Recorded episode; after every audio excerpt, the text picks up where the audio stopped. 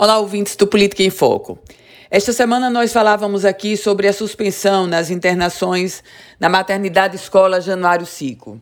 A maternidade, que é uma referência hoje no atendimento no estado do Rio Grande do Norte, no atendimento ginecológico, obstétrico, suspendeu por superlotação. Superlotação, inclusive, na UTI neonatal. Hoje eu trago uma outra informação que apenas denota, mais ainda, o contexto de dramaticidade na rede pública estadual de saúde do nosso Rio Grande do Norte. O contexto que eu trago é que a partir desta quinta-feira, a partir de hoje, todas as cirurgias de alta complexidade no estado do Rio Grande do Norte, realizadas por profissionais da Cooperativa Médica do Rio Grande do Norte, elas estão paralisadas.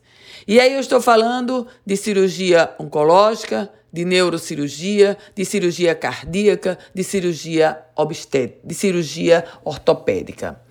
A Cooperativa Médica do Rio Grande do Norte, ela emitiu uma nota oficial comunicando que a partir de agora as cirurgias de alta complexidade, média e alta complexidade, estão paralisadas. Sabe por quê? Porque o governo do estado não repassa para a cooperativa médica desde agosto do ano passado.